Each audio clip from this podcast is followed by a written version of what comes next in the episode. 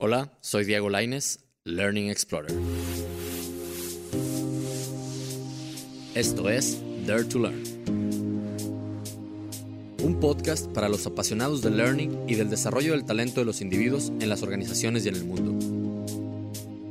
Cada semana entrevisto y trato de deconstruir a otros líderes de estas áreas y exploradores del aprendizaje para conocer sus estrategias, pero sobre todo sus tácticas para hacer frente a los retos del presente y para desarrollar el talento y las organizaciones del futuro.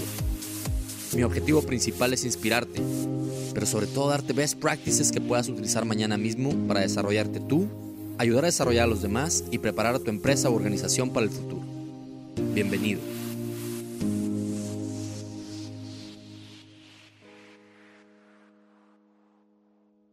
Hola amigos y colegas de Dare to Learn. Este es de los últimos episodios de esta temporada y, más que un... es un episodio especial. Yo creo que es más bien un, jam. Lo definiría así como, una conversación entre tres grandes amigos y colegas eh, en ese orden. Eh, los tres son expertos en learning. Uno de ellos es Carlos Pompa, que además de, les digo, de ser un gran amigo, eh, es además consultor independiente de learning, fundador de KPG Consulting y, un verdadero estratega de Learning and Development. ¿no? Abraham González, que ya lo conocieron en este podcast, eh, que además de ser el digital, es además el Digital Learning Advisors en CEMEX University. Y Carlos Aguilar, que también ya lo conocieron en este podcast, que es CEO de Meantime and Company, una firma internacional de, branding o, de story branding, como él lo llama, ¿no?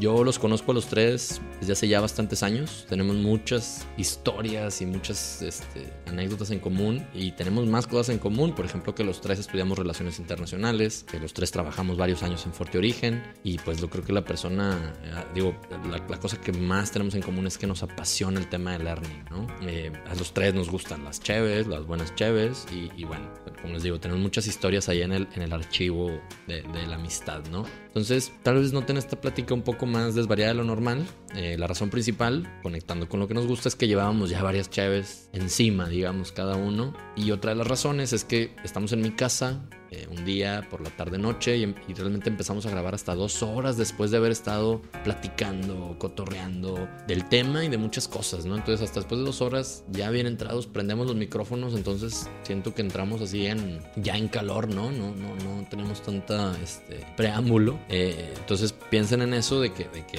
llevamos ya un par de horas platicando y que a lo mejor no está siempre súper claro a qué nos referimos si hacemos alusión a lo que sucedió un poquito en, esas dos horas anteriores, ¿no? Pero bueno, bear with me eh, con este episodio medio raro. Eh, al escucharlo de nuevo, creí que hay mucho valor en los comentarios y reflexiones que salieron de nuestra charla y por eso lo incluyo. Y seguramente tengo un sesgo eh, hacia, hacia qué tan padre creo que está la conversación, porque me reconozco que en ese estado de, felicidad que me provoca estar con amigos y, y carnales y apasionados de learning, pues, este, pues sí, como les digo, debe haber un sesgo eh, positivo. Pero bueno, ahí les encargo su opinión acerca de este formato.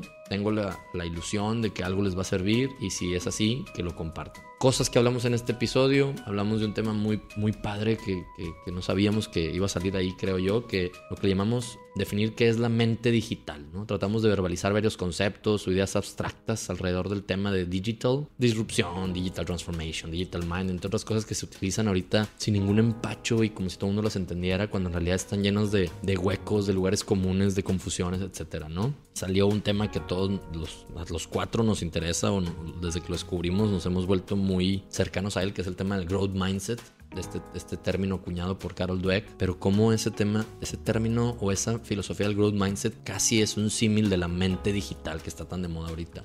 Hablamos de la, de la innovación, del, de la ambidextrous innovation, que es como innovar, digamos, en, de manera continua, pero también de manera con saltos cuánticos, ¿no? Eh, hablamos de las redes sociales en los jóvenes, en la gente más joven, y cómo las redes sociales resulta que sí son reales. Cuando decimos, no, es que eso no es real, pues para las nuevas mentes sí es una red, sí son su realidad, ¿no? Y esas nuevas generaciones, los llamados digital natives, cómo tienen estructuras físicas y químicas cerebrales distintas a nosotros, ¿no? A nosotros los digital immigrants que me gustó ese término cuando se lo escuché a mi, mi amiga y colega Claudia Latorre. La diferencia entre, entre mente y mentalidad digital, principalmente, nos preguntamos si se puede tener una mente digital sin tecnología. ¿Qué pasaría si un barco naufragara, por ejemplo, habiendo dos grupos de, de supervivientes, ambos sin acceso a la tecnología, pero un grupo que tiene mentalidad digital y el otro no? ¿Cómo se vería el escenario para cada grupo? Y ese escenario lo puso el buen Carlos Pompa, que le encanta ese, tipo de escenarios. Em, design Thinking and Digital Mindset, cómo se ve el Digital Mindset, ese que decimos a nivel de cancha, cómo los colaboradores de a pie le hacemos para demostrar que tenemos mente digital. Y luego cómo se consigue el talento digital.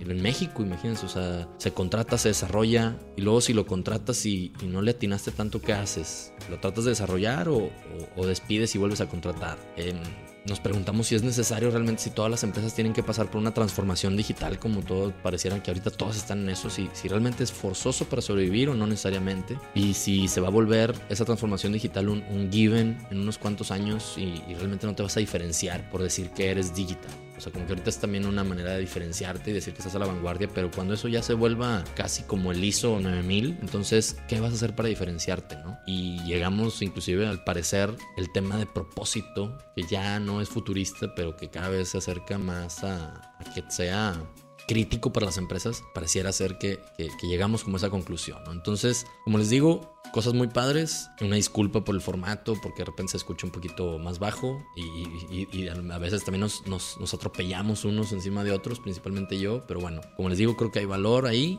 y bueno, es un experimento de formato aprovechando ya el, el casi cierre de la temporada. No se olviden, Dare to Learn. Hola amigos y colegas de Dare to Learn. Este es un episodio más del podcast de Dare to Learn que no sabemos cuándo va a ver la luz, pero en cuanto lo vea va a estar muy interesante porque el día de hoy tenemos el gusto, el placer, digamos la magnífica bondad de tener a tres invitados, no uno, no dos, no tres, sino tres. Ah, no, ya dije tres. No uno, no dos, sino tres grandes invitados. Es que no son cualquier. Sí, tres, Exactamente. Entonces, eh, está con nosotros Carlos Aguilar, Abraham González y Carlos Pompa. Amigos, este, colegas, digamos, no nada más de, trabajo, sino que todos estudiamos relaciones internacionales y todos de alguna manera nos conectamos en algún punto trabajando para la misma consultoría.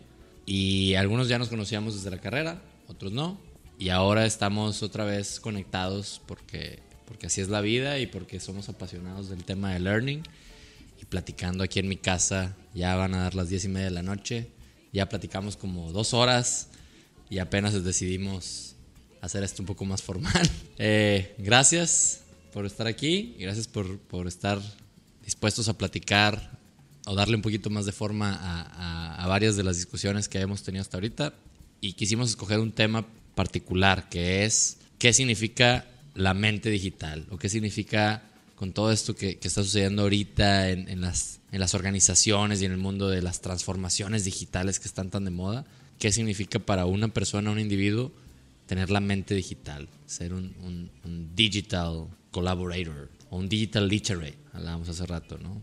Entonces, un letrado en, en, el tema digital. Y para eso los voy a dejar que el primero que quiera tome la palabra y me diga, según ustedes, qué es ser un digital letrado.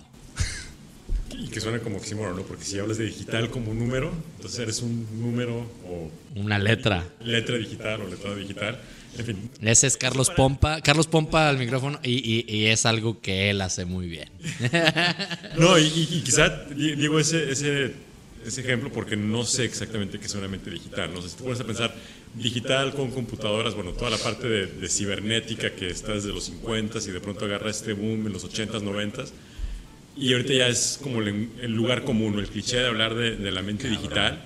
Y es tanto, y se usa tanto, que, creo que el significado es, es, muy amplio, ¿no? Y puede significar mil cosas diferentes para personas distintas.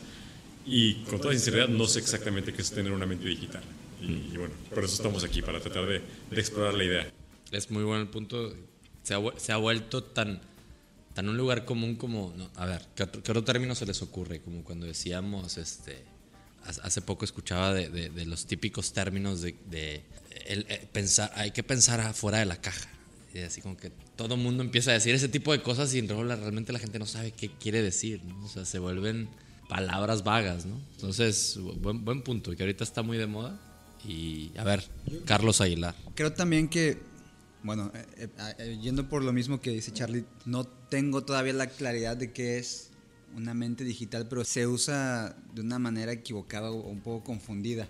asociándola directamente con la tecnología, como si ser digital fuese, fuese basar tu actividad, tu vida y demás en, tecnología o porque usas aplicaciones o, te comunicas a través de, ciertos canales digitales, ¿no? Que más bien son, lo, lo, llamaría como canales tecnológicos, eso te hiciera digital, ¿no? Creo que, creo que, creo que por ahí ha habido, hay alguna, alguna confusión y esa confusión también provoca o detona que el pues que las transformaciones digitales para algunas organizaciones o para las personas se base más en, llenarse de, tecnología alrededor de su vida y no tanto, creo que, creo que va más por una forma, un lenguaje común, un lenguaje diferente en, un momento pues social que está, que está migrando, no, no tecnológicamente, sino en su concepción de lo que es la comunicación, en su concepción de lo que es el trabajo, en, en su concepción de lo que es la pues una, una, una nueva realidad. Pero, o sea, bien a bien también creo que hace falta llegar a un consenso de qué sí es. Me parece que, que hay una ligera confusión y se, se iguala con, con tecnología muy frecuentemente y me parece que por ahí sí no es, o sea... Ahorita vamos a ver, la pregunta para mí, para ti sería, que por ahí no es, pero no lo excluye, ¿no? O sea, no, estás diciendo que, que, por, ahí, por ahí no es, no estás diciendo de que por ahí definitivamente. No, lo, que estoy diciendo es que creo que esa es una ese es el lugar común, o sea, esa es, una parte obvia y dada en, la, en, ser una mente digital. Pero si fuese exclusivamente tecnológico el asunto, no sería muy, muy difícil que cualquiera tuviera esa mente digital, especialmente ahora, ¿no? Creo que tiene más que ver con asumirse en una nueva realidad, en una nueva forma de comunicarse y, en esa nueva forma de comunicarse, ¿qué, qué, nuevos enfoques le damos a, nuestras, a nuestras actividades, a nuestra forma de pensar, a, nuestra forma de hacer las cosas? Muy bien. A ver, Abraham, antes de que te vayas. Yo aquí estoy, no, todavía no me voy, pero muy bien. estoy aquí eh, digitalmente buscando un acordeón y hace un un par de años me encontré con este concepto y, a lo mejor lo han escuchado, seguramente lo conocen de Carol Dweck, una, PhD muy interesante.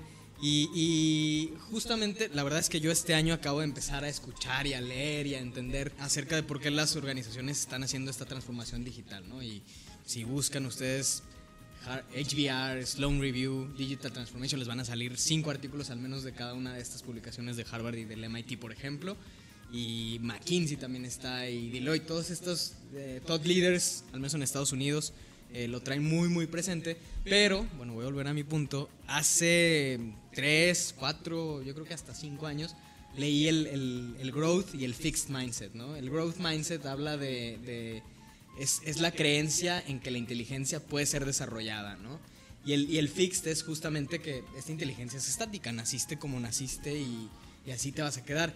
Entonces, al creer que la, inteligencia puede ser desarrollada, tenemos una tendencia a aceptar los, retos, persistir ante los, obstáculos, eh, ver cómo el esfuerzo es el path to mastery, eh, aprender de, los errores o de la crítica y eh, encontrar lecciones e inspiración en el éxito de otros.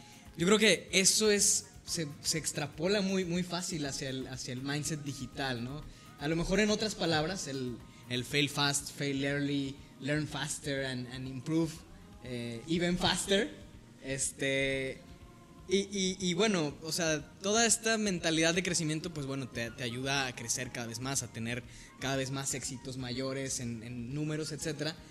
Y, y, bueno, yo creo que es mi manera de entender de una manera previa, el digital mindset, y, me gustaría, eh, digo, eh, nada más hacer muy rápido este ejemplo breve de, para mí que es, que es una transformación digital una empresa.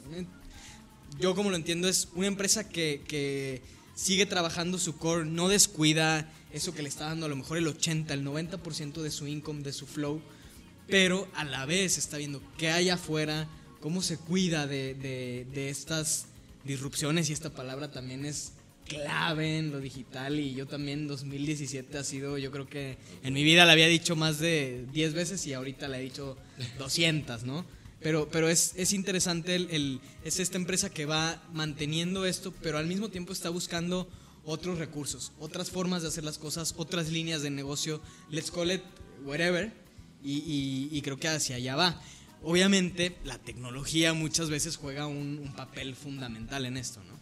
Y con eso que acabas de decir me pregunto, ¿no? O sea, la transformación digital, porque creo que son dos cosas diferentes, transformación digital a una mente digital, ¿no? Y creo que la parte de transformación digital, no sé si venga de pronto del éxito que han tenido muchas empresas, o un grupo de empresas en los últimos 20 años que son de, tecnologías de información y que de cero a, a ser las empresas más grandes del mundo, son ahorita las líderes en, en procesos de negocio y demás y qué tanto la transformación digital, es decir, vamos a traer prácticas de la industria más de software o tecnología a negocios que tradicionalmente no son de tecnológicos o tan basados en información. Y eso es más como copiar modelos de negocio, pero no necesariamente una mente digital, ¿no? Y, en ese juego de, explorar qué es una mente digital, pues me pregunto también cómo nuevas generaciones haciendo estudios que dicen, oye, quizá en la nueva generación, si tú tienes una conversación a través de FaceTime o a través de una videoconferencia en tu teléfono, es casi o produce los mismos estímulos neuronales que si fuera una conversación personal en generaciones más jóvenes, donde ya esa barrera de ser en la pantalla a través de tu teléfono, digital o no digital, y lo real, se pierde un poco, ¿no? No hay tanta esta diferencia entre lo, análogo o lo digital. Es como si es por teléfono o si es en persona, tengo esa misma reacción, ¿no? O si me mandas un, un eh, emoji en tu mensaje de texto, me estimula el cerebro igual como si me sonríes en la vida real. Y esa reacción, no sé si eso sea tal vez la mente digital, donde pierdes un poco la barrera entre tu dispositivo, tu pantalla y al rato realidad aumentada y lo que sea, pero ya no hay esa distinción como nos tocó a muchos que fuimos migrantes digitales, ¿no? Y que está evolucionando la mente a esa mente digital. Híjole, muy, muy buen punto, Carlos, porque yo creo que a nosotros se nos va a la cabeza mucho, a Abraham y a mí por lo menos, tal vez a ustedes también. Cuando hablamos de mente digital, luego, luego nos vamos a la parte del trabajo, o sea, la, parte organizacional, ¿no? O sea, es donde más está presente ese tema en nuestro día a día, ¿no? Oye, las transformaciones digitales, siempre estar hablando de los usual suspects de Spotify, Uber, eh, bueno, obviamente el iPhone como, como ya casi como un clásico, ¿no? Ya que es así como el, vintage, ¿no? O sea, y, y, estás constantemente hablando de estas compañías, Airbnb, te las topas en todos lados, Netflix. Y, ese es donde está el argot más del tema de la mente digital.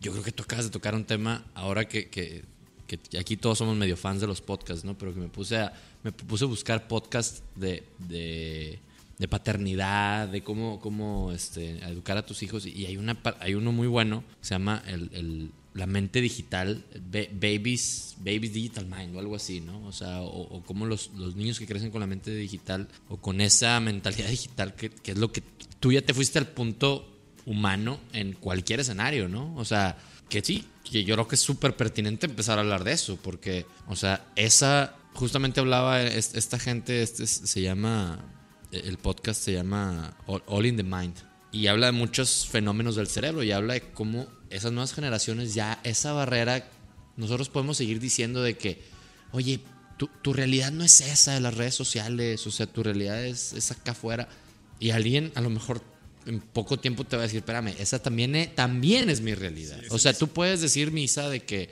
es que lo que te dicen ahí no es la verdad, mira el face to face. Hasta un amigo me decía el otro día de, un, de su hijo de, de 11, 12 años, algo le decía yo, de que es que, hablando de learning, ¿no? De, entrenamiento, les es que las capacitaciones tiene que seguir habiendo una parte presencial, es, es, es crítico. Me decía, eso dices tú, güey, pregúntale a mi hijo. O sea, me paró en seco, ¿no? Mi hijo me va a decir, ¿para qué quiero ir a un salón de clases? A mí, pues, conéctame en mi teléfono. Entonces, yo creo que la mente digital, literal, el así si lo tomamos más literal, no sé si, o sea, no sé, un neurólogo si diría que estoy cometiendo un error al decir que literal, pues es gente que ya probablemente su cerebro es, tiene conexiones que los nuestros no, o que, desde muy jóvenes, muy chiquitos, hicieron conexiones que a nosotros nos llegaron como migrantes y ellos para ellos es business as usual, ya ahí sí va a haber un quiebre bien, cabrón. O sea, de, la mente digital de la persona que su cerebro es diferente físicamente y, dentro de las conexiones neuronales, químicamente, porque tiene un exposure a lo digital o a lo tecnológico o, el tipo de comunicación, porque tú hablaste ahí de sentimientos, güey. Hablaste de sensaciones, de endorfinas, o sea, ya no es nada más, sí la tecnología, pero ya causa reacciones biológicas. No, de acuerdísimo. Y a lo mejor puede haber dos niveles ahí también, donde tú tienes, por un lado, la, la mente nativa digital, que ya tiene una configuración neuronal distinta, y cómo también la parte digital, la parte tecnológica y cibernética, la puedes utilizar como metáfora de las funciones de la mente, ¿no? Entonces tú puedes decir, ¿sabes qué? Y, lo vemos en el lenguaje. Ahorita, ¿sabes que Ya no tengo RAM para procesar eso. Refiriéndote a tu cerebro, ¿no? O dale doble clic a tal concepto y empezar a hablar de procesos de, más de computación para referirte a tu proceso mental en general, ¿no? Entonces, ¿cómo eso influye y nos debe entender el propio cerebro? Entonces, te apalancas de conceptos digitales para entender el proceso natural de, de tu mente, ¿no? Y, y, creo que son dos vertientes. O sea, por un lado es, es la parte de la estructura de tu cerebro es más digital y también te apalancas de, de, de, conceptos digitales para entender la propia función de la mente, que hay una revolución exponencial en los últimos 10 años de, del entendimiento del cerebro, ¿no? Si tú quieres hablar de eso, Carlos Aguilar, porque yo los invitaría a que, a que, vale la pena en este momento acotar el tema a lo mejor de, digital en el tema de las organizaciones, de las empresas, de los negocios. No, no, no podremos dejar de lado lo que estábamos hablando ahorita, pero yo creo que son dos temas eh, que cada uno da para mucho. Entonces, si, si queremos seguir comentando al respecto, bienvenidísimo, pero también los invitaría a revisar un poco lo que decía Abraham, ¿no? O sea, el tema digital, ahorita, previo a este inicio formal del podcast, hablábamos del nuevo perfil del, del, del trabajador modelo, o del, de ese New Definition of Workaholic, y, y, y mucho se conectaba con, con, con el tema de, de ese mindset digital. Entonces, no sé, como quieran. Si tienen algo más si quieran complementar sí. el tema biológico neuronal. Sí. Yo nada más quiero quiero o sea, hacer ahí el paréntesis y este lo que lo que les decía ahí en el correo o en el mensajito que les mandaba el, el, el tema que pues hoy es una realidad que, que, este visionario del siglo XXI Elon Musk está explorando el,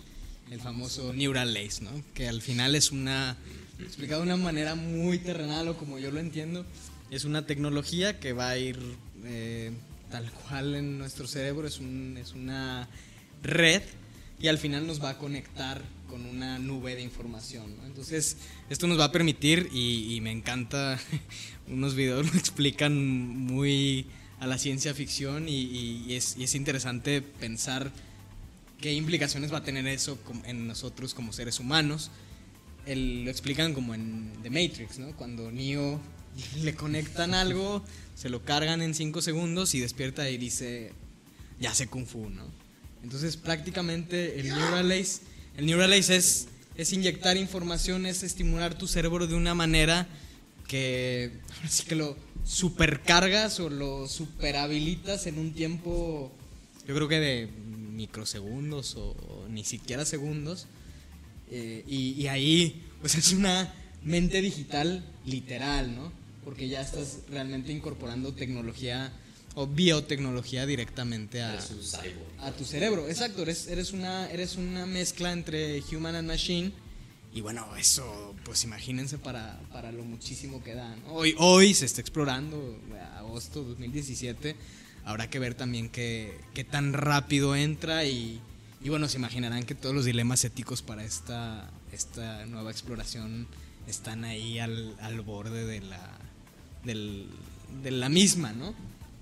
Pero eso es, digo, o sea, sí, sí, sí la entiendo ya como una mente completamente digital o digitalizada, que no sé si es lo mismo que una, una mente digitalizada, la entiendo como eso, o sea, como un, un, a través de un dispositivo se digitaliza una mente humana. Pero, pero es eso también, o sea, e, e, eso es lo mismo que, un, que una mente que la mente digital de la que estamos hablando, de esa mente natural que entra a, una, a un nuevo es que, tipo de lenguaje, a, un nuevo, a, una nueva forma de, de, de, verse a sí mismo en procesos, eh, de entenderse a sí mismo. O eso, o sea, porque eso ya es una. Es que, es cre crear una mente digital. Claro, yo, yo creo que, o sea, y a lo mejor es, es más de semántica, como dice Charlie, pero a mí, a mí me, en inglés es muy claro mindset y mind, ¿no? Aquí estamos hablando de mente, yo creo que como en un aspecto un poco más biológico, y la otra, eh, yo creo que en español sería fácilmente mentalidad, ¿no? Entonces, no sé, a lo mejor yo mentalidad lo veo un poco más hacia actitudes, comportamientos, qué haces, etcétera. Y mente lo veo hacia más hacia el lado neurológico, químico, cerebral, biológico, sobre el cual no, no, no soy absolutamente en, el, en el tema, ¿no? Mente y mentalidad creo que creo que nos puede también a nosotros no confundirnos, ¿no? De acuerdo, sí. Y creo que entonces pues, tendríamos que hablar de, la mentalidad digital. Ah, sí, sí, sí. Esa, era mi pregunta hace rato. O sea, yo creo que. Pero bueno, la, parte de la mente digital, hijo, es emocionante, es súper emocionante, ¿no? Y yo creo que da para mucho, o sea. Y para que te traigas a tu camarada a neurólogo. A mi amigo el neurólogo, que tú ya lo has escuchado, yo referenciarlo varias veces, a mi amigo Carlos Novo que, claro, las discusiones con él son increíbles cuando un cuate que le sabe a, los fierros del cerebro, ah, mírate, eso puede ser que llegue a pasar después, Eso ya es mente digital. Decir, oye, cuando te metes al tema biológico, pues, que para, para, a lo mejor él te va a decir, ¿para qué hablas de mentalidad? Al rato te la insertan, güey. O sea, ahorita estamos hablando de mentalidad versus mente güey, no, no, ni te preocupes por mentalidad, eso va a ser un, un upload en, tu, en, en, la mente. Qué, loco, porque, por ejemplo, yo me pregunto si Neo, cuando aprendió Kung Fu en Matrix, o sea, el Kung Fu es, realmente es un arte marcial que tiene mucha filosofía detrás. O sea, aprendió Kung Fu, pero solamente la parte táctica y técnica para defenderse, o, o también le insertaron el, el zen, el zen. El zen del Kung Fu, ¿no? Depende de la versión que le dieron, ¿no? la, versión de Kung Fu 1.0 o la 2.0. ¿Pirata o, compró, compró el programa? Sí. Premium pues, pues, bueno, híjole, bueno, muy bien. Si les, dicho eso, si les parece, vamos a, a centrarnos en la mentalidad digital en las organizaciones. El día de hoy, ah, ¿cómo se define? Tratemos de ser específicos, tratemos de buscar comportamientos que la definen cómo se alimentan esos comportamientos, cómo una, una empresa que dice que está pasando por una transformación digital, ¿a qué le apuesta? O sea, ¿qué dice que entonces sus empleados, qué? Sus colaboradores, ¿qué hacen? ¿Qué se ve diferente? ¿Cómo se respira ese rollo, no? O sea, tú entras a una empresa y dices, ah, mira, esto se me hace que estos cuates sí la armaron bien cuando dijeron que iban a hacer su transformación digital y si estuvieras ahí un par de días observándolos nada más, ¿qué, qué se ve por ahí, no? Y, quizá una pregunta, y a lo mejor es, por la tangente o no, pero ¿creen que sea posible tener una mentalidad digital sin conectividad o sin internet, o incluso con herramientas análogas? Y, y no a lo mejor no va por ahí, pero si tienes una mentalidad que todo lo va a hacer con pluma y papel, pero tu forma de pensar y hacer procesos y hacer cosas es digital. Sea, que, que no depende, y es un poco como la prueba de fuego de lo que decía Charles hace rato, de que, oye, muchas veces piensa en la mentalidad digital como alguien que tiene, está en el teléfono 24 horas al día, ¿no? Pero si no hubiera teléfono, puedes tener procesos mentales de, de una mentalidad digital o no. Y, y no sé, es, es como la, pregunta que me planteo, donde si estábamos hablando de la mentalidad digital en una organización es importar, importar o, o, traer procesos que se utilizan en la industria de tecnología y a lo mejor lo puedes hacer sin nada digital, ¿no? Tú puedes, oye, voy a tener el proceso de de Scrum, ¿no? Voy a hacer cosas distintas de, innovación, desarrollo, eh, prototyping, cosas por el estilo, pero prototyping con cartón y papel y, cosas tangibles que no son de pantalla, que no son electrónicas, pero la forma de hacerlo es eh, análoga a lo digital. digo, justamente, eh, a lo mejor sería bueno también entender qué ¿Qué implica el... Pro, o sea, lo, asocio mucho con esta metodología de design thinking, ¿no? Por ejemplo, que sin tener que ser un diseñador o tener las habilidades de un diseñador tal, sí aplica una forma de pensar, una metodología, una mentalidad al desarrollo de ciertos procesos, ¿no? ¿Cuál sería la metodología digital que aplicarías fuera, o sea, fuera del, del online life? O sea, ¿qué, ¿qué, te haría? O sea, lo que dijiste está eh, perfecto, ¿no? O sea, prototyping o o Scrum sin, sin la necesidad, pero o sea, sería bueno entender cuál sería ese proceso digital que podrías aplicar fuera de las redes. Y a una idea que, que, pongo sobre la mesa, para tratar de entender eso y desmenuzarlo, imagínense que un avión se estrella en medio del mar y un grupo de los sobrevivientes se van a una isla y otro grupo a otra isla, y un grupo trae la mentalidad digital y otro grupo no. Entonces no hay tecnología y está sobreviviendo con los recursos de la isla. ¿Cómo se vería diferente cómo operan y sobreviven los de la mentalidad digital en esta isla y los que no tienen la mentalidad digital en la isla, ¿no? Y cosas que vienen a la mente eso, y a lo mejor unos hacen cosas, ven, comprueban y sacan otra versión y la innovación constante. Los digitales. Los digitales, exactamente. Los digitales es, hago esto, no funcionó, hagamos algo nuevo y hagamos algo nuevo. Y no es como que ya creé mi casita y tengo que en esta casita hasta que me rescate. No es como, bueno, ¿cómo vas mejorando constantemente? Creo que esa de innovación y mejora constante es parte de, de una mentalidad digital, tal vez. Sí, esos, esos de la mentalidad digital también yo diría entre paréntesis, y no se frustran, y no se matan, y no se pelean por quién va a ser la, la idea, ¿no? O sea, el, el yo creo que el, el, prueba y error, el, el, atreverte a fallar, a gastarte cinco palmeras, no sé. Este. No hierarchies. Exacto, no, no. La apertura, no hay un jefe. Este es un. Todos son iguales, todos tienen la voz. O sea, es, es muy interesante eh, esta, este ejemplo que pones, Charlie. Sí. Que da para mucho. Claro. Nosotros, que lo hemos escuchado mucho últimamente en Cemex, Abraham y yo, o sea, y, viene la gente de Deloitte y te dice que estos son los principios de la mente digital y luego lo ves en, el, la, gente del MIT y luego te lo dice la gente de IDEO y, y empiezas a, escuchar lo que alguna vez eh, yo le decía, you say potato, I say potato. O sea, a veces eh, al final es lo mismo.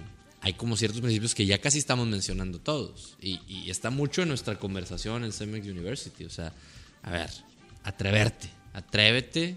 Eso es como que pide perdón antes de pedir permiso. Y eso es súper, súper. Hace, hace mucho shock con, mucho, con muchas culturas en las organizaciones actuales, ¿no? Pues dale, güey. Y luego acepta que el failure, o sea, acéptalo como algo bueno, o sea, dale la vuelta, aprovechalo, itera, ¿no? Let go, hemos hablado mucho de let go, o sea, deja ir, o sea, no se puede todo, lo que decía Abraham, lo, lo perfecto es enemigo de lo bien hecho, entonces deja ir, o sea, hay cosas que no se, o sea, no, todo se puede y no pasa nada, ¿no? Está, piensa en el usuario final, o sea, piensa en el otro, no pienses que mi producto es la mera, mera fregonés y, ya chingaste, ¿no? Exacto. No jerarquías, o sea, ¿qué prevalece? La mejor idea. Quien la haya dicho. O sea, vale madre si la dijo el CEO, la dijo el, el, el, el, contribuidor individual, pues si es la mejor idea, debe de ganar. Todas esas madres suenan bien bonitas, pero son muy, muy difíciles de implantar en culturas organizacionales, hablando del, de la realidad en la que estamos la mayoría de nosotros, ¿no? O sea, y podríamos seguirle una, una larga lista de, de, cosas muy chidas, ¿no? De, como dice Abraham, no hay, no hay egos, no, no hay jefes, o sea, ¿cómo le pides, o si es justo pedirlo, ¿no? A un empleado de una organización, a un colaborador de una organización, ten mente digital, güey. O sea, ¿qué significa para él? Y, creo que pues, me, estoy queriendo colar en mi tema anterior, ¿no? De, definir ese nuevo modelo de, colaborador. ¿Qué significa para él entonces tener una mente digital en su día a día? Y ser un líder digital en ese, con, mentalidad digital, la, la sabiduría y no sé llamarlo humildad, donde la persona que va a estar aquí va a hacer ideas y tienes que decir, que esa idea es mucho mejor que la mía y va, ¿no? Y, y con qué criterio lo defines, ¿no? Y, y y no sé, también me pregunto, en este mismo ejemplo de la isla que saca un poco recursos, que decimos, oye, todos somos, trabajamos juntos al unísono y buscando la mejor idea y tal, cuando la comida puede ser escasa, cuando lo que está en es la supervivencia, y el factor humano, la parte emocional, la parte pues análoga, biológica del ser humano, ¿qué tan compatible sería con este eh, ideal digital que, que pueda haber? ¿no? Porque creo hay que mucho de lo que estamos diciendo, me lo pregunto, no está dejando de lado componentes humanos, ¿no? Oye, cero egos, cero equipos, dejar que las cosas fluyan, que no haya este, cosas que suenan muy frías y en un proceso eh, automático en una computadora sale natural, pero ya la parte humana, la parte del ego, que, que es el gran reto de cómo superas el ego, cómo buscas la, idea principal, lo mejor para el equipo, que es mucho más difícil en la práctica, y, no sé si la, mente digital sea que niega la parte humana o más bien da una plataforma para que la parte humana fluya y, florezca. No sé, ¿qué, qué opinan? Sí, digo, y me, me, viene mucho a la mente y hace mucho clic con lo que tú dices, Charlie, o sea, cómo ser un líder digital y completamente con lo que tú platicábamos antes, ¿no, Diego? Oye, ¿cómo contrato digital mindsets en un equipo? Y, y, me viene mucho a la mente el equipo, el, un ejemplo de Sheryl Sandberg, que es la, sí, la Chief Operating de Facebook, y hablaba de cuando ella entró a Google, dice, no me acuerdo si era ella o uno de sus, de sus Chief Engineers, Decía, hicieron una reestructura, etcétera, Y dice, y al final, vamos a poner que era ella, ¿no? Este lo escuché en, Masters of Scale. Dice, y al final me di cuenta que me reportaban 500 ingenieros. Dice, ahí no estaban diciendo que, que yo era jefa de 500 ingenieros, sino la organización está, estaba diciendo, no queremos jefes. ¿Están de acuerdo que 500 personas reportándole a una persona es lo mismo que, que nada, ¿no? O sea, ponte a pensar, si, esa, si ella se juntara 20 minutos... No, no, 5 minutos con cada uno. Exacto, o sea, no, no le das vuelta en todo el año, ¿no? Entonces, es interesante como una compañía tan exitosa, tan disruptiva, tan grande como Google, puede tener equipos de 500 personas sin un líder. O sea, o a lo mejor es sin un líder formal y, quizá dentro de esos 500 haya pequeños grupos o pequeños equipos. O sea, es, es, digo, para mí es muy difícil visualizarlo porque siempre he trabajado en organizaciones donde hay eh, liderazgo, unas más marcadas que otras, o, jefes o estructuras, pero qué, qué reto que 500 personas estén sacando su jale. ¿Por qué? Pues porque todos tienen un digital mindset. A lo mejor unos mucho más avanzados que otros. propósito. Es, o sea, un digital mindset y, y, parece se oye medio, como decía Carlos, de Hallmark Card, ¿no? O sea, tienes un propósito y probablemente eso es más que suficiente para saber qué es lo que tienes que estar haciendo. yo, yo creo que esos 500 ingenieros, o sea, no fueron contratados chileramente, güey. O sea, yo creo que el que no entienda eso, pues probablemente sale, ¿no? De ese grupo. O sea, yo creo, yo creo. Y por otra parte, leo, hay muchas, muchas preguntas y me, encanta ver en Quora y de repente hay preguntas de, oye, a ver, ¿cómo es el proceso de contratación de Google?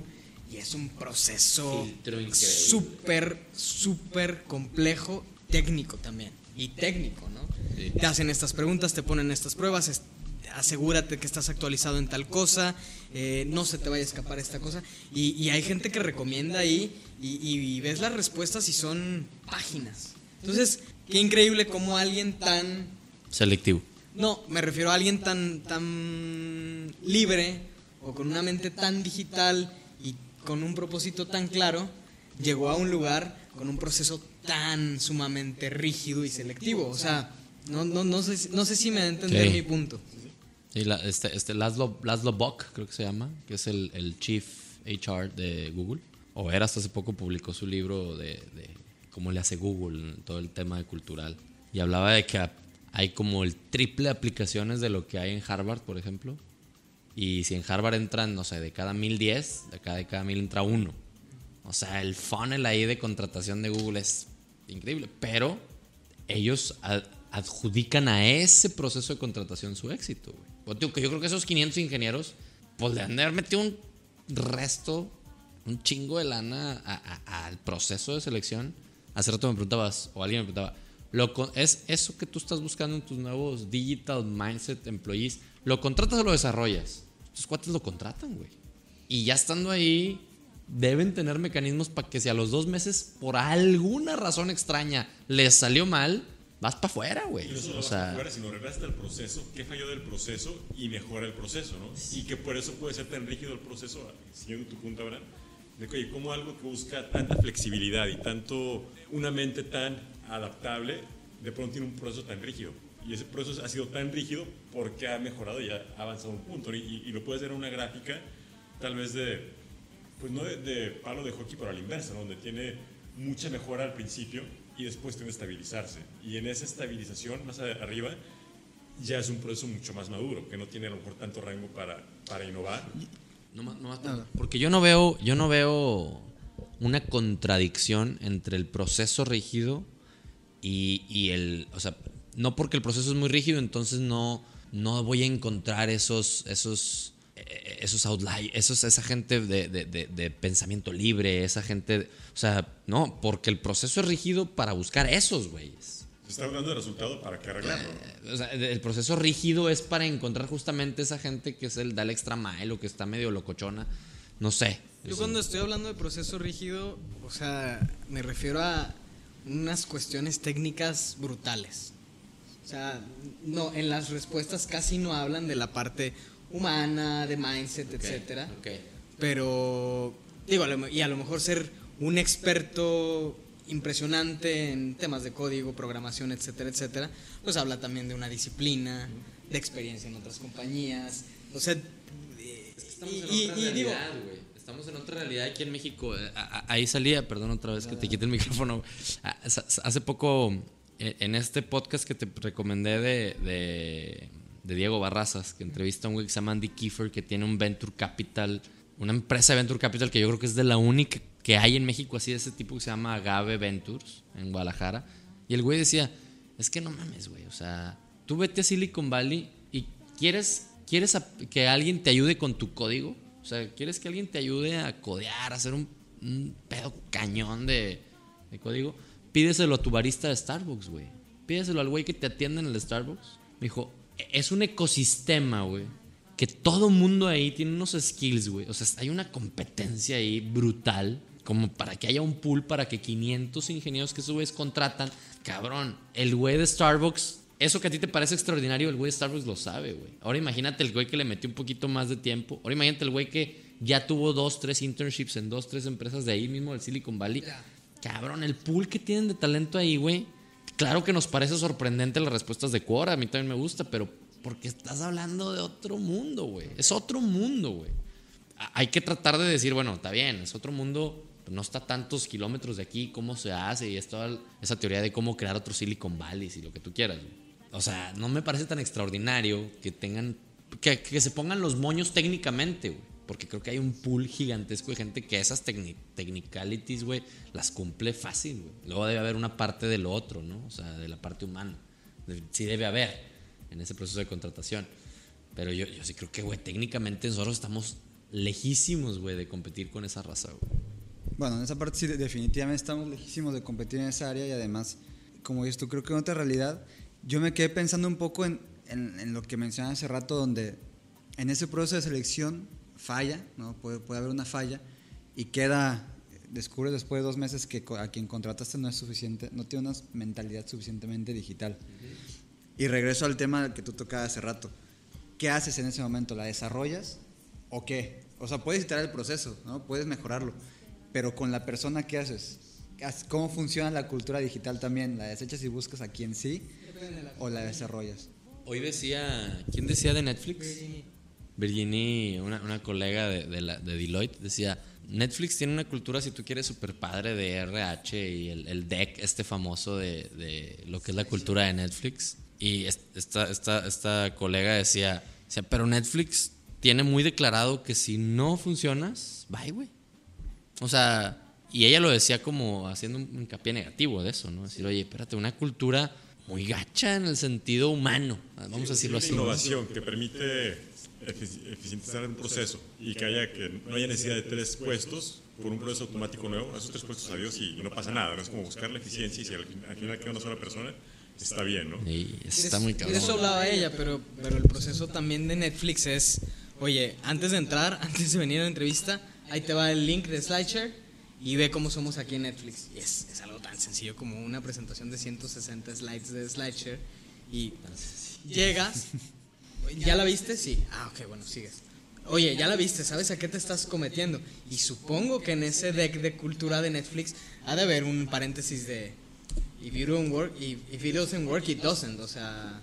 Sí, no, no, yo estoy de acuerdo. O sea, volviendo a tu de Charles y a tu respuesta es depende de la compañía. Claro. Yo yo quiero creer que hay maneras, ahora, que, ahora sí que nosotros creo que somos creyentes del tema de learning, ¿no? O sea, que hay maneras de desarrollar eso, o sea, que hay maneras de, de, apostarle a que tú, si tú llegaras a ser el jefe de esa persona, ¿cómo le ayudas? ¿Cómo, cómo, cómo lo llevas ahí? Pensando en que las, las habilidades ahí están en bruto, bueno, y tú las puedes pulir. También hay veces que, que te equivocaste, o sea, y no están. Y bueno, no sé si Muchas veces hablamos de, oye, es que esta persona no es puntual. No, desarrollale la puntualidad. No mames, no, güey, no se puede. O sea, pues eso lo tienes o no lo tienes. O te va a costar muchísimo. al final sí, pero vale la pena esa inversión o no. Exacto.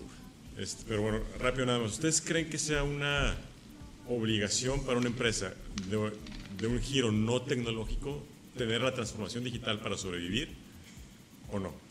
Es como, ¿es una moda, es una tendencia o es una necesidad que tienes que seguir para sobrevivir, aunque te dediques a hacer algo completamente ajeno a una industria de informática o tecnología? Mm. híjole, qué buena pregunta. Necesidad, cámbialo por necesidad. No sé si te gusta obligación. necesidad. Obligación en el sentido de que si no lo haces no sobrevives, ¿no? Entonces es como la obligación de supervivencia o la necesidad para sobrevivir, tienes que hacer esto, o, o, es una tendencia como tantas, ¿no? Como, o, una tendencia que al final se consolida, ¿no? Al final en los 90 era todo el mundo calidad total y, todo esto. Y ahorita ya es un given, ¿no? Ni siquiera es un, algo deseado, sino ya está y tienes que tener, si no tienes, te quedaste 20 años atrás. Entonces, si estamos llegando a un punto en esa mentalidad digital, ahorita puede ser innovador y quizá en 5 o 10 años es, tuviste que tener eso, todo el mundo presupone que tiene eso, porque si no lo tuviste ya no estás probablemente ticket, operando. Ticket to ride, es un ticket to ride, si no, pues no, no vas a poder siquiera seguir jugando, ¿no? o, no, o no, es la pregunta, ¿no? Sí, ¿Qué opinas, Abraham? Estás hablando de empresas que no se dedican específicamente a tecnologías de información o tecnología. sí, totalmente. Que no nacieron como eso, ¿no? Que no nacieron como eso o que su core business no es algo relacionado a elementos digitales o tecnológicos informáticos. Yo creo que si es una empresa que, que quiere sobrevivir al menos décadas, sí es una obligación. O sea, el buscar nuevas fuentes, cada vez hay, hay, hay hay tecnologías que no sabes de dónde vienen. O sea, y, y, otra vez, como dice Diego, o sea, muy, muy trillado el, el, el caso de, Netflix y Blockbuster, los CDs, oye, los, los CDs, y digo, y, les quiero recomendar este podcast que se llama Trailblazers, que habla de estas industrias, ya saben, películas, música, eh, todas estas industrias que han sido disrumpidas, no sé cómo cuál es en español, nunca la he sabido esa palabra. Disrotas, disrotas. este, Trailblazers, y, y, pero me gusta mucho porque cómo habla de, de oye, incluso el, el, el, cine fue disrumpido por, por la televisión. Hace, un, hace una recapitulación histórica y llega al 2017, ¿no? Pero yo creo que, que, que hay, hay tendencias, hay cosas, hay tecnología en el, en el tema de Cemex el 3D printing o el, 4D printing está más cerca de lo que nos imaginamos y ahorita ya hay casas de, de 10 mil dólares hechas con impresoras este, con materiales que no son ni cemento, ni concreto, ni agregados, ¿no? Entonces, ahí, vienen y yo creo que si no, las, si no las abrazas, si no las entiendes, si no las empiezas a explorar y tú también desarrollar, tarde o temprano te van a empezar a comer. A lo mejor no desapareces, pero muy probablemente, como, como decían, oye, los CDs en 2000, de 2002 a 2012 bajaron su revenue, su revenue y su income en un 75%. Oye, los, los, los, de la industria de la música que estaban en los 2000 jamás imaginaron que iba a llegar algo más poderoso que el CD. Y bueno, y ahí viene el tema, o sea, decía, un CD costaba tres veces lo que un cassette, ¿no? Y, y cinco veces lo que un vinil. Ahorita el vinil cuesta cinco veces lo que un CD. Si allá iba yo. Es que, que, que loco, o sea, vuelve. Pero yo, yo creo que sí, sí, al menos no, no completamente volcar sus esfuerzos, pero sí tener ahí un, un flow de innovación constante, de estar atento a qué más hay en el mercado que te pueda eh, comer y o ayudar a, crecer, ¿no? Sí, yo creo que tiene mucho que ver con, o sea, es una de esas tendencias en las que te, te subes aunque no quieras de repente y te subes sin darte cuenta en ocasiones en cuanto a la reinvención de la... Yo tampoco creo que si no se sube una, una empresa, especialmente si no se dedica a información y tecnología, no creo que vaya a desaparecer, no necesariamente tendría que desaparecer. El otro día estaba leyendo, por ejemplo, una, digo, eh, yendo por ahí, el ejemplo de Booking contra Airbnb, ¿no? Cómo Booking o sea, se subió al tren de la tecnología, empezó a, tenía su página, su sistema, y cuando salió Airbnb no se dio cuenta de la tendencia, ¿no? No se dio cuenta de la nueva forma de, reservar o de hacer hotelería o de hacer de, la hostelería. Y, no se dio cuenta tan, o sea, se dio cuenta quizá muy tarde para algunas otras. tiene mucho que ver con la capacidad de reinvención. Airbnb iba subiendo, Booking fue bajando, hasta que creo que el día de hoy, hace, hace muy poco, empezaron a cambiar o a migrar sus, a reinventarse, ¿no? Hoy en día, no sé si a lo mejor acá no se han dado cuenta, no sé cuánto renta en Airbnb, pero ya casi están igual de caros, ¿no? Casi son los mismos precios pero Booking está dándote un poco más, ya está contactando de otra manera a, sus, a, su, a su clientela, está conectando de una manera diferente a los usuarios, está adaptándose a, las nuevas tendencias, digamos, en hostelería eh, digital y demás. Y el caso, el caso que, que, ponían ahí es, te vas a subir, aunque no quieras, quizá, tú decides cuán doloroso va a ser. O sea, creo que, creo que sí no es una obligación, no, van a, no creo que vaya a desaparecer una, una compañía que no se suba al tren de la, de la transformación digital o a, la, o a la mentalidad digital pero sí va a ser muy doloroso cuando lo haga. O puede ser suficiente, o sea, o puede ser bastante soft si agarra, o sea, si se da cuenta de que va a tener que hacerlo tarde o temprano, porque no va a desaparecer, no es una de esas tendencias que van en reversa, me parece. El vinil me parece que si cuesta hoy más es porque se reinventó como otro, como otro objeto diferente al, a, un, a un medio musical. No lo compras por eso. Bien. compras por otra, tiene otra identidad hoy en día.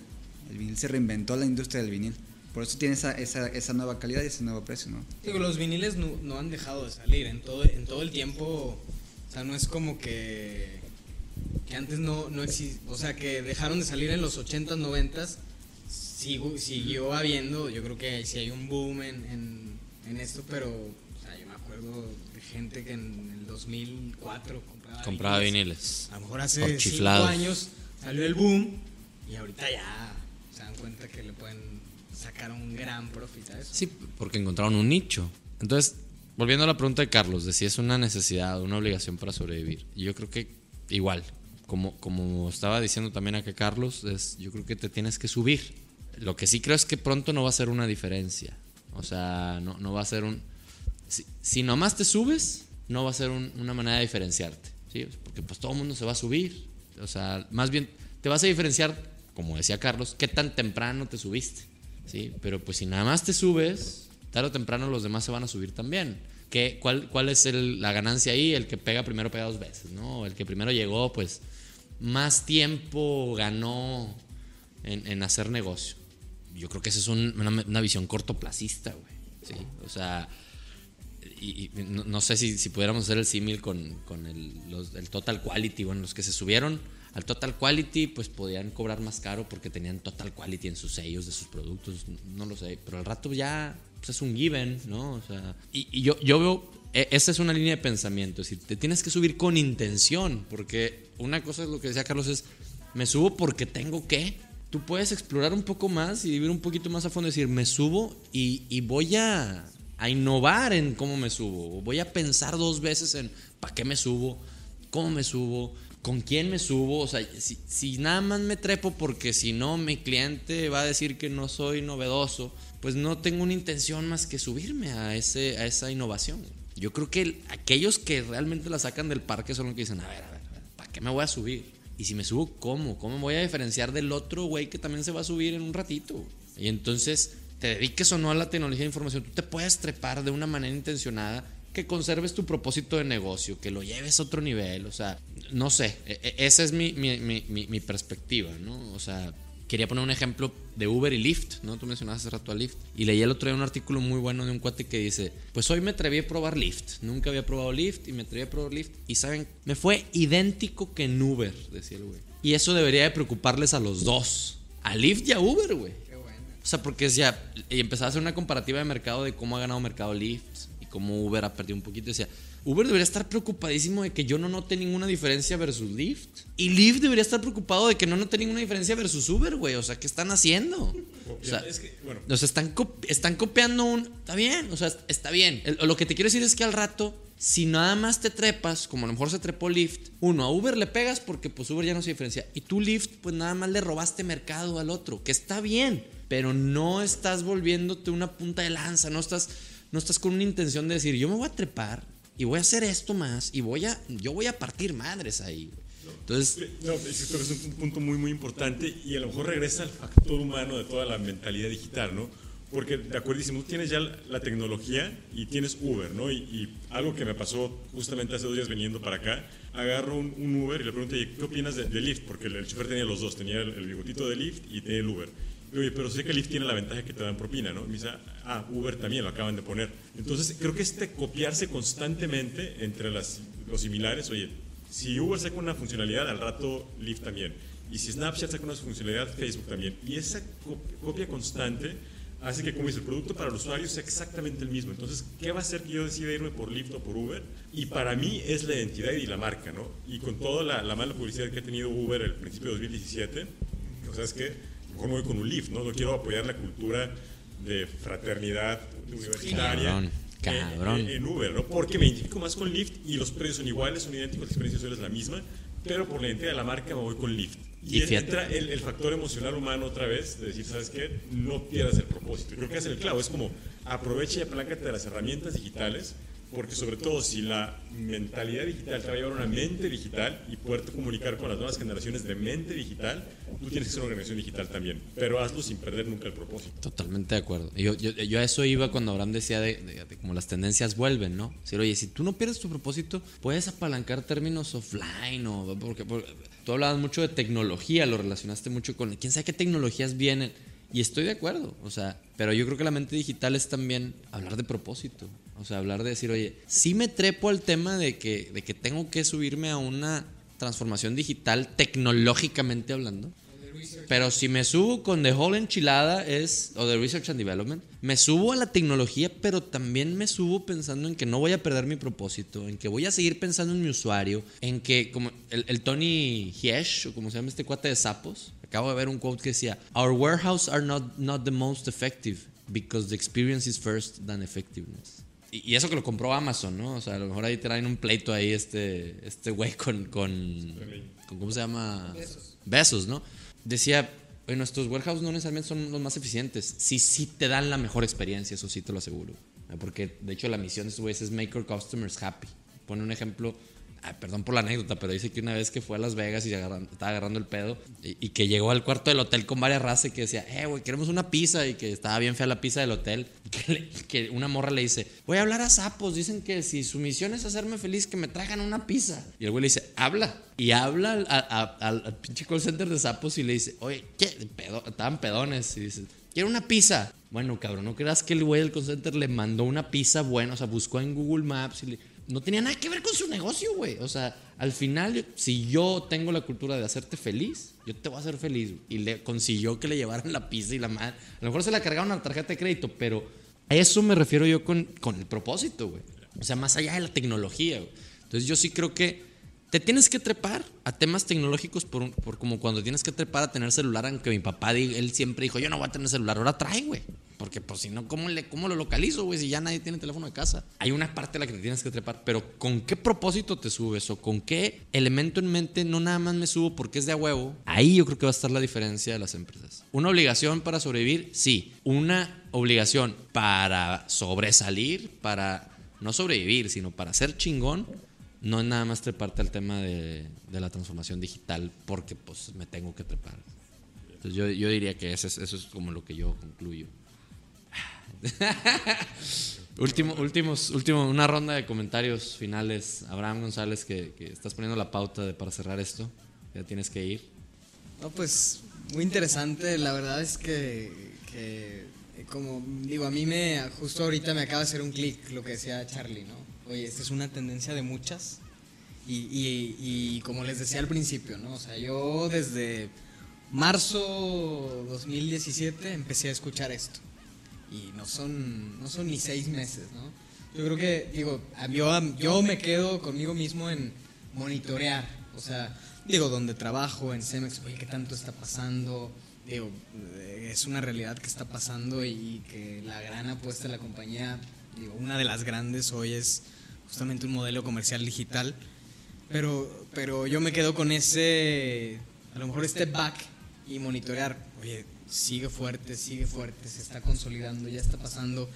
Y más allá de, del, solamente del talk o de las, o de las cuestiones etéreas, eh, al menos muy próximas a, a, donde yo trabajo y en lo que hago, etcétera, ya verlo materializado en, oye, ya está funcionando en tantos países, está esta adopción, o sea, me, quedo con esa misma, me doy una autotarea de, ponerle ya un poco más de ejemplos cercanos, ¿no? Cercanos, vivos, este, cómo se ve, este, qué significa una falla, cómo una organización legacy la, la adopta, la minimiza. Entonces, digo, yo, yo me quedo con, con eso, o sea, tratarle de poner hechos, datos a esta tendencia pues para darme cuenta realmente a lo mejor qué tan viva está o qué tan cómo pasa del, nada, más de las palabras a la, acción o a la vida de la gente que trabajamos en, en organizaciones y también como, como customer, o sea, al final somos,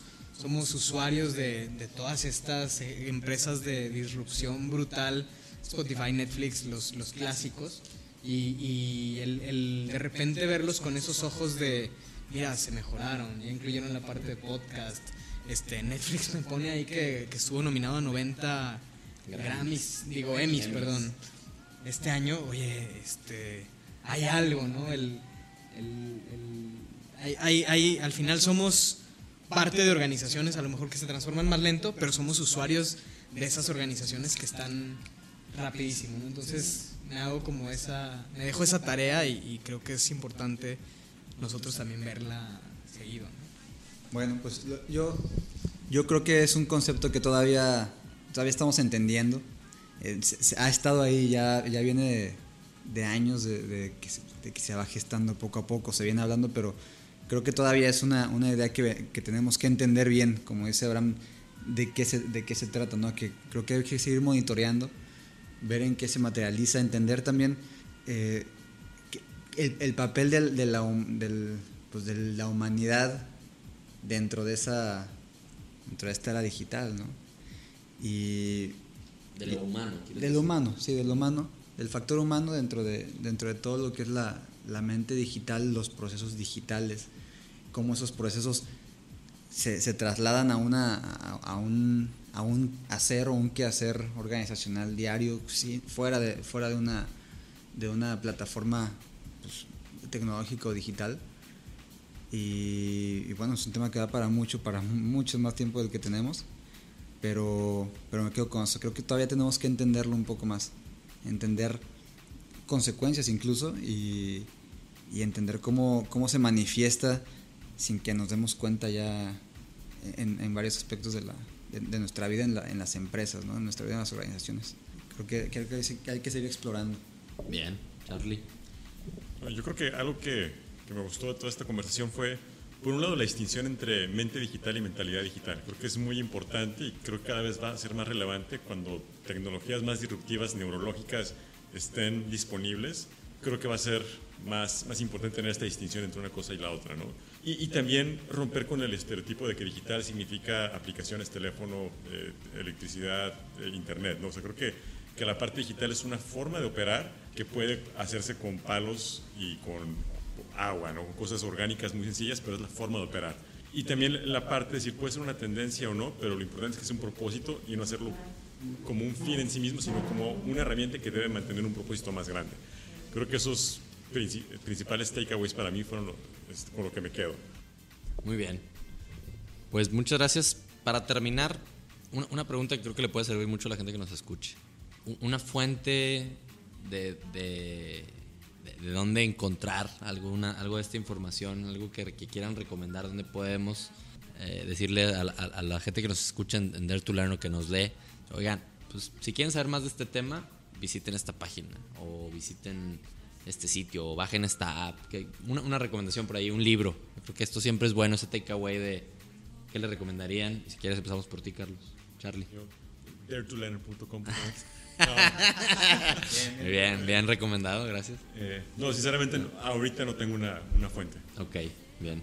Pero con muchas ganas de escuchar las que van a decir ustedes. Muy bien. Ya, yo, yo ya la, la comentaba hace ratito. Es un podcast de Walter Isaacson, es el biógrafo de Steve Jobs, de Albert Einstein, de, de Franklin. Brillante. Y es un podcast eh, que se llama Trailblazers habla de la disrupción de distintas empresas. Los clásicos, pero, pero me gusta mucho porque hace y, me remonta mis inicios de internacionalista o de apasionado de la historia. Hace una recapitulación de, la historia de, de, estas empresas. Se va a los 1800, 1900 y llega a 2017. Entonces es, es muy interesante como ver, ver cómo las empresas se disrumpen a sí mismas a través del tiempo en, en diferentes eras. ¿no? Muy bien. Carlos. Eh, sí, este. alguna hace no, no recuerdo el, el, autor, se los voy a poner ahí en el, eh, abajo en los comentarios. Se llama The, New Experience, The New Employee Experience. Eh, es un libro que compré hace poco allá en, en, UK, precisamente para sacar algunos temas de, de, Dare to Learn. Pero te habla ya de precisamente de, un nuevo, de, un, de, este nuevo colaborador dentro de la organización, ¿no? un colaborador que tiene ya una, que tiene un propósito dentro de lo que está haciendo, ¿no? No es que, no, es que antes no lo tuviera, sino que ya lo exige también, lo que te comentaba hace rato, ¿no? Y, habla que parte de eso es, es esta nueva mentalidad que tenemos donde, donde buscamos un, canales de comunicación 2.0, ¿no? Donde no nada más como en, el social media, que el, social media 2.0 son estos canales donde eh, das feedback eh, frecuentemente, donde creas y co-creas todo el tiempo. Y te habla de un, nuevo, un nuevo, una nueva cultura organizacional donde es ida y vuelta, esa comunicación, y la vuelta, esa creación, una nueva forma de, de pensar y donde el, el empleado también espera una experiencia de parte de, de, parte de la organización. Ahí les voy a mandar el, autor, está bueno, un poco para ir también viendo cómo se manifiesta pues, ya, ya en, una cultura organizacional. Bueno, yo recomendaría un par de podcasts. Masters of Scale, bien recomendado por, por Abraham. Este podcast que está, la verdad, genial. Y, Reed Hoffman, que es el, el host, pues, es un cuate que, que la verdad es, es, un outlier de los que hablamos hace rato y que está súper bien producido y habla mucho de, de, de, trends en, en, las industrias, en distintas industrias y en, y en distintos, creo que, mindsets digitales o el mindset digital, ¿no? Lo que lo compone. El McKinsey Podcast creo que se enfoca mucho últimamente, he visto que está muy, muy enfocado al tema digital, lo van a encontrar por ahí. Este se los recomiendo también. Y hay una hay una, un newsletter, una, una, página que a mí me gusta mucho que se llama Futurism. Eh, te puedes suscribir a su newsletter y una vez, una vez a la semana te llegan noticias de, de lo último, los últimos trends ¿no? de, de tecnología. Y comúnmente puedes llegar a hacer conexiones este, con Employee Experience, etc. Y alguien que he notado también que está súper claro con eso es el Deloitte, Deloitte Press, Deloitte University Press también están, o sea, como decía Abraham, yo creo que las, las grandes siempre están en ese tema, pero estos cuates están mejorando mucho sus publicaciones. Muy recomendado para este, este, tipo de temas de digital y digital transformation. Entonces, bueno, pues muchas gracias, amigos, amigos y colegas, en ese orden. Dare to Learn les agradece y esperamos que, que lo hayan disfrutado tanto como, como yo. Saludos, atrévanse a aprender y nos vemos pronto. Chao. Muchas gracias por acompañarnos en otro episodio más del Dare to Learn podcast. No te voy a pedir que nos califiques ni nos des reviews, eso nos ayuda, pero no es lo más importante. Lo que sí te pido es que si encontraste algo valioso en este episodio, lo compartas. Al final, de eso se trata Dare to Learn. Si quieres saber más acerca de este episodio o de otros episodios anteriores, ve a www.diegolaines.com.mx diagonal podcast o visita la fanpage de Dare to Learn en Facebook. Si quieres recibir las notas de este episodio y más contenidos relevantes acerca del mundo del learning, suscríbete a mi newsletter en Diego Laines en www.diegolaines.com lines.com.mx o déjanos tu mail en la fanpage de Facebook. Gracias Explorer, Dare to Learn.